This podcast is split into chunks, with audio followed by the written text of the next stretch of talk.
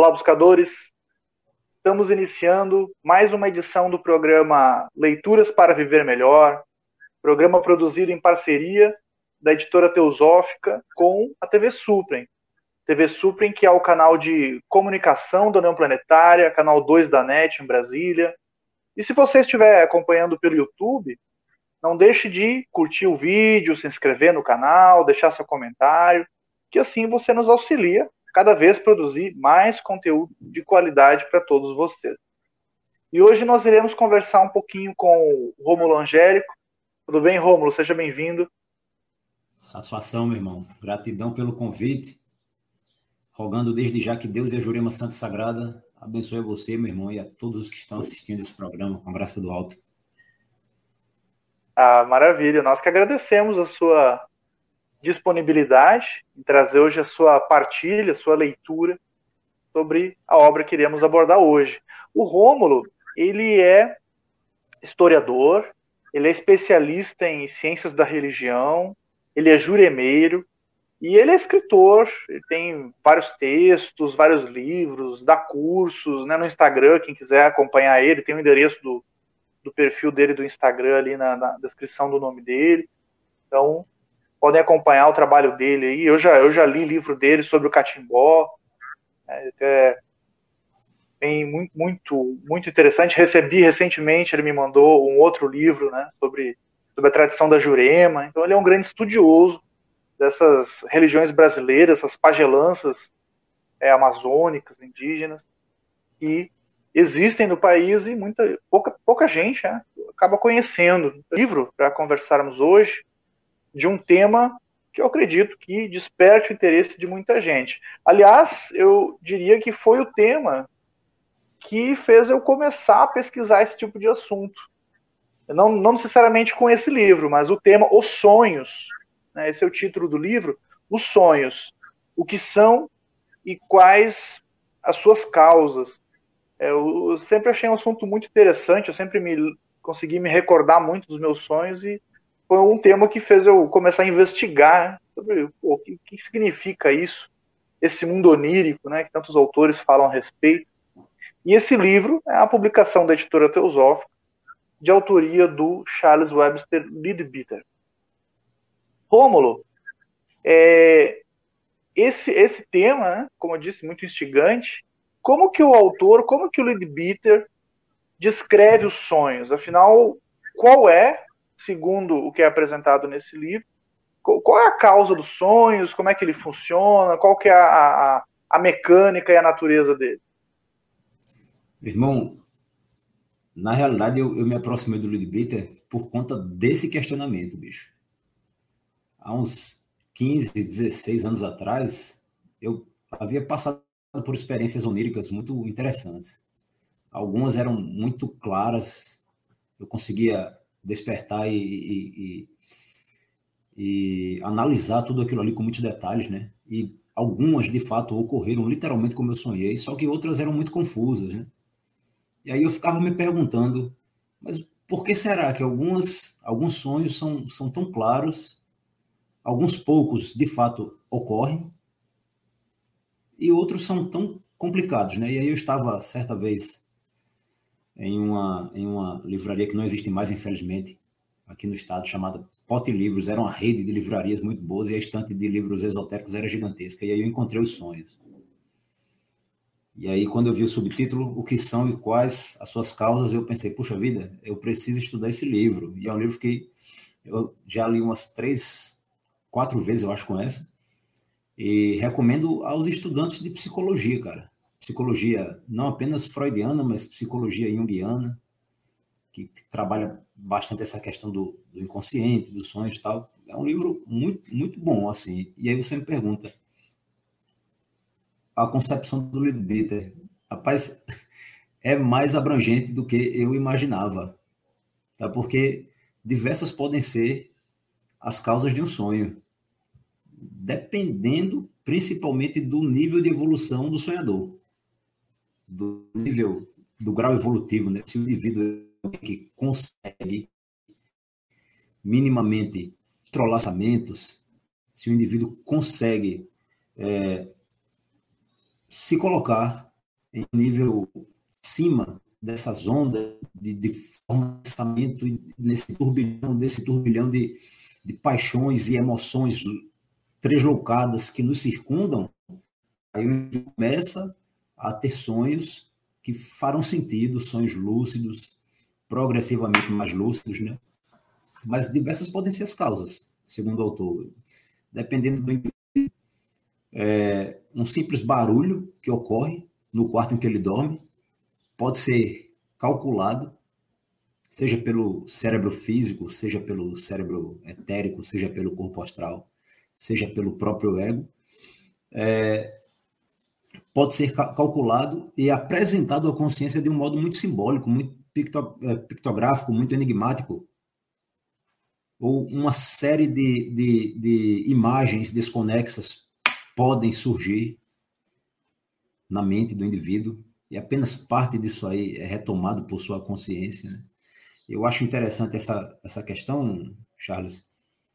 É, ela me remeteu aqui a, a, a, um trecho que está lá na conclusão do livro. Vou pedir licença aqui para citar um, trecho, um dos que eu anotei aqui e achei muito interessante, sabe? Porque no fim das contas a gente se pergunta, mas como é que a gente faz para compreender os sonhos e para conseguir aprender com eles, para conseguir entender o que eles querem nos trazer?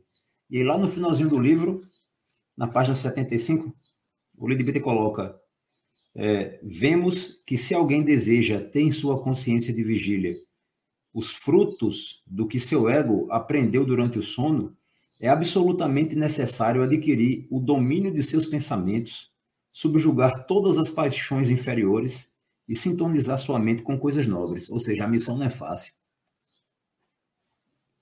A missão não é fácil, e aí o indivíduo precisa estar disposto, né, para poder compreender essa mecânica e, e usufruir dela de modo positivo, precisa estar disposto a se trabalhar. O que causa os sonhos? Na verdade, diversas causas. Impressões internas, propriamente do indivíduo, pode devagar, dependendo, consequentemente, como nós falamos, do nível de evolução do indivíduo. Né?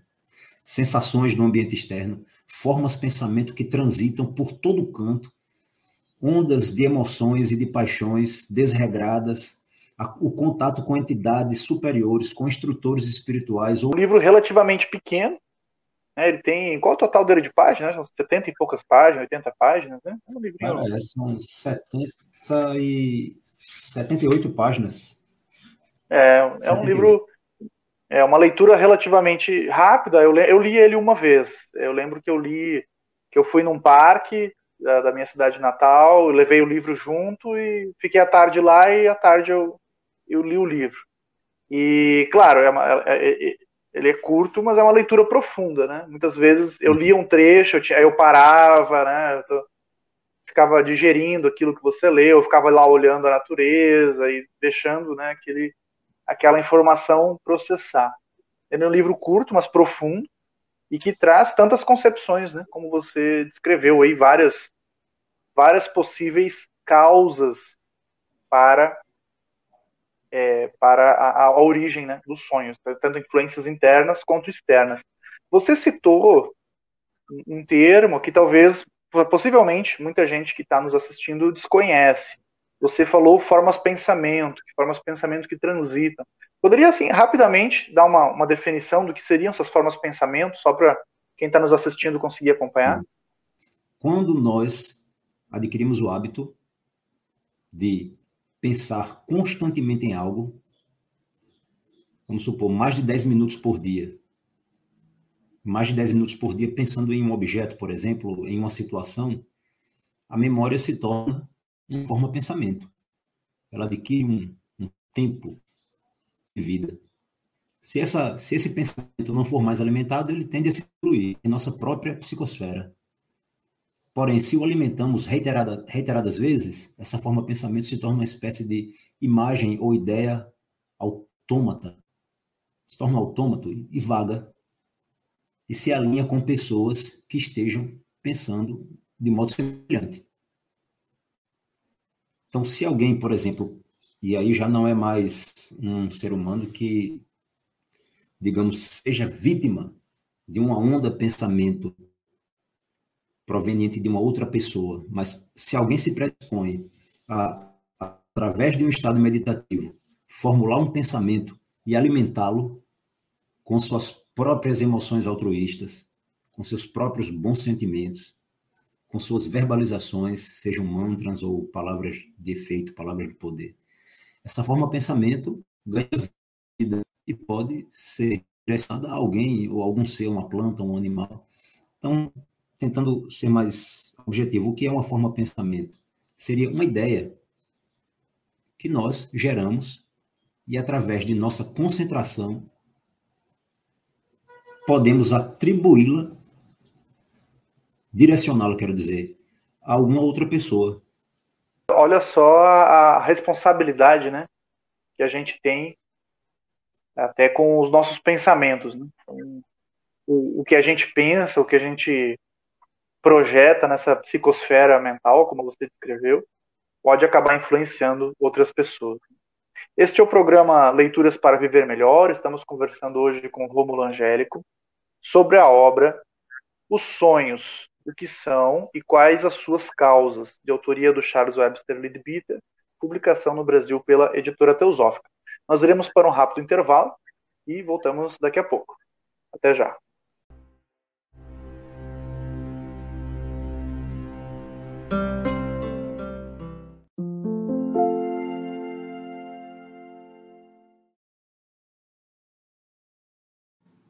A editora Teosófica está com uma grande novidade para seus leitores. A revista Sofia, publicação que há quase 20 anos apresenta temas relacionados à espiritualidade, autoconhecimento, religiões, ciência e filosofia, agora está disponível também na versão digital. Nesta nova modalidade, o leitor pode acessar todos os mais de 90 exemplares da revista Sofia já publicados, seja na tela de seu computador, tablet ou smartphone, já que o conteúdo se adapta à tela do dispositivo utilizado. Entre em contato pelos canais da editora Teosófica para maiores informações e consulte os valores promocionais para quem já é assinante da revista impressa. Editora Teosófica Livros para Viver Melhor.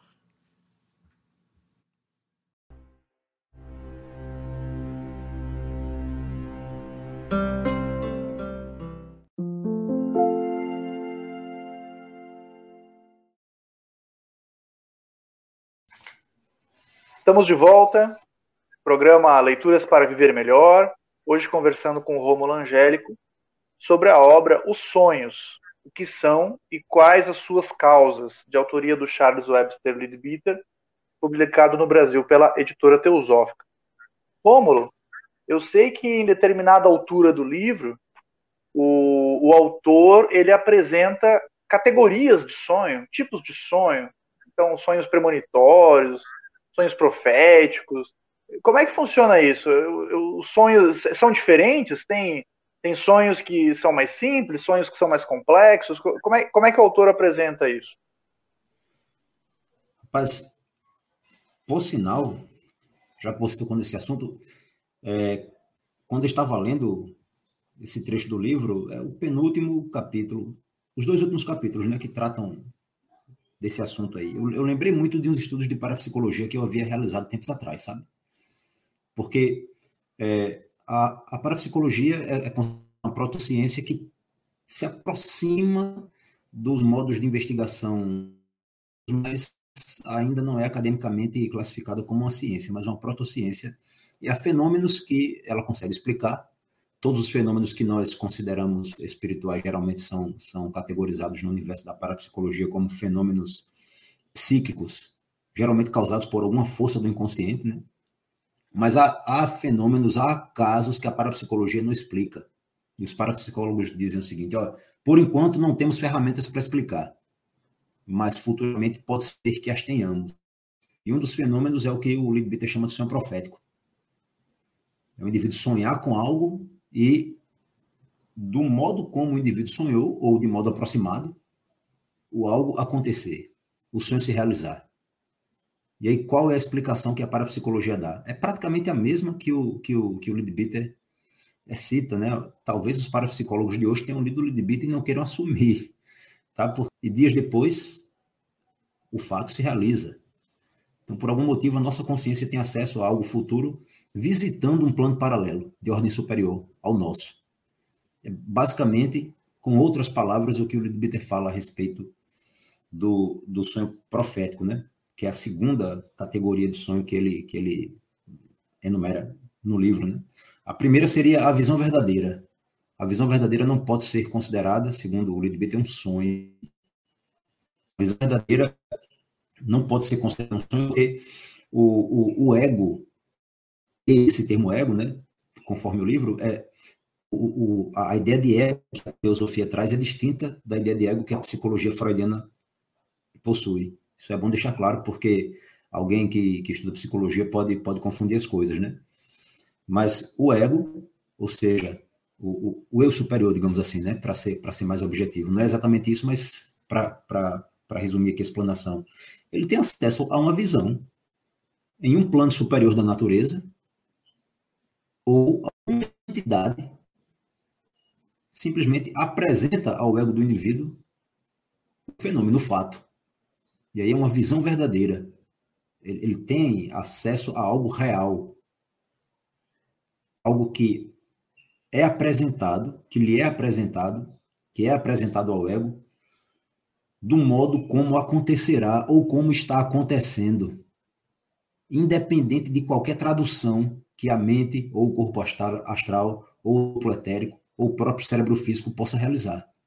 Essa é a visão verdadeira. Como de fato o indivíduo está vendo por outros meios que não o dos sentidos ordinários, algo que é real, que está acontecendo ou que há de acontecer. Então, é uma visão verdadeira, uma visão real, não é um sonho.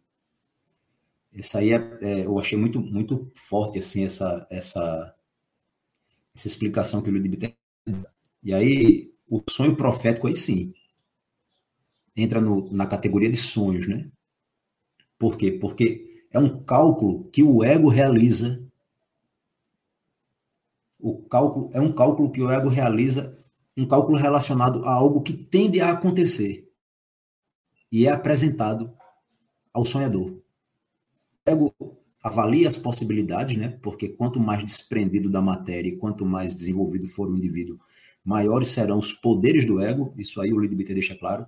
Então o ego analisa as várias possibilidades, calcula e dá o resultado do cálculo ao indivíduo que está sonhando. E aí é um sonho profético, é um prognóstico, uma grande possibilidade dentro das infinitas possibilidades. Eu achei muito interessante isso aí. O ego pode, dentro dessa perspectiva do sonho profético, apresentar ao indivíduo algo que ele quer que aconteça. Então, sem que o indivíduo perceba, o próprio ego está movimentando as peças para que a coisa aconteça. Aí é, é o critério do sonho profético.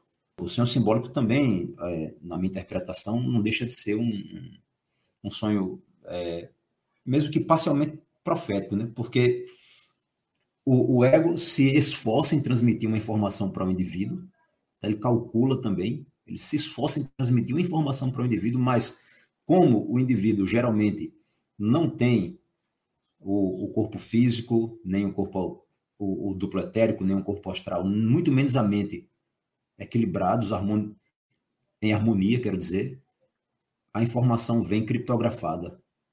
Ela vem cheia de símbolos. E para traduzir esses símbolos é uma complicação. Sabe aí, um parêntese, né? Lá no começo do livro, o Lidberter diz o seguinte: olha só.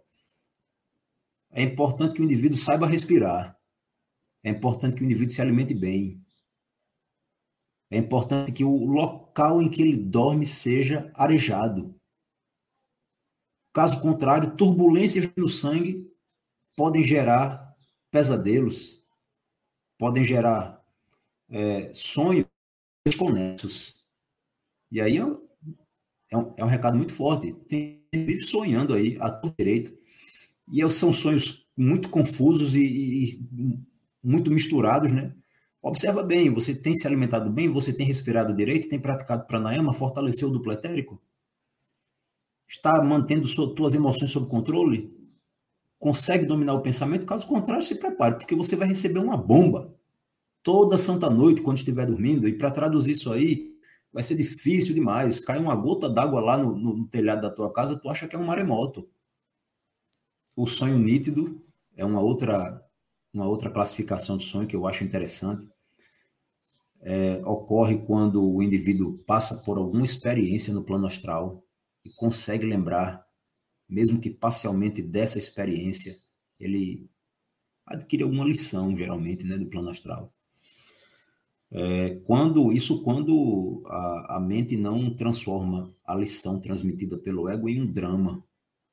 A, a mente pode, até o, a estrutura física do cérebro também pode transformar a informação obtida pelo ego, transmitida pelo ego, numa, numa historinha dramática. Aí o indivíduo vai precisar novamente ter paciência uma chave para poder entender aquilo que, que está sendo transmitido. Mas geralmente o sonho nítido é fruto de, uma, de, um, de um contato real no plano astral. E, por último, após o sonho nítido, o Lidbitter trata do sonho confuso, tá? que é justamente o sonho que é caracterizado por uma série de imagens é, desconexas, fora de ordem, tá? e aí várias coisas podem acontecer ao mesmo tempo e gerar uma confluência que tenha como resultado esse tipo de sonho. Tá? Tanto a, a parte do que o indivíduo recebe do mundo exterior alcança a estrutura física do seu cérebro e aí uma simbólica é gerada a partir daí. Simultaneamente, o duplo etérico também é atingido por formas de pensamento. Simultaneamente, o corpo astral é atingido por desejos e paixões e etc, etc. E a mente para calcular tudo isso, a mente de um indivíduo que não procura se trabalhar, né? que não procura se melhorar, que não procura se conhecer, para analisar tudo isso, só pode gerar como resultado uma, uma confusão de imagens e uma confusão de ideias. E nesse tipo de sonho, quando esse tipo de sonho ocorre, é interessante que o indivíduo sequer tente é, compreendê-los. Na minha interpretação, é um sinal de que o indivíduo precisa se melhorar quando esses sonhos ocorrem com muita frequência. Ele precisa trabalhar, trabalhar as emoções, trabalhar sua mente, meditar bastante, para ir se harmonizando e começar a ter uma visão mais clara do que ele está sonhando, do que ele tem sonhado. Eu achei interessante que você fez várias analogias com a tecnologia.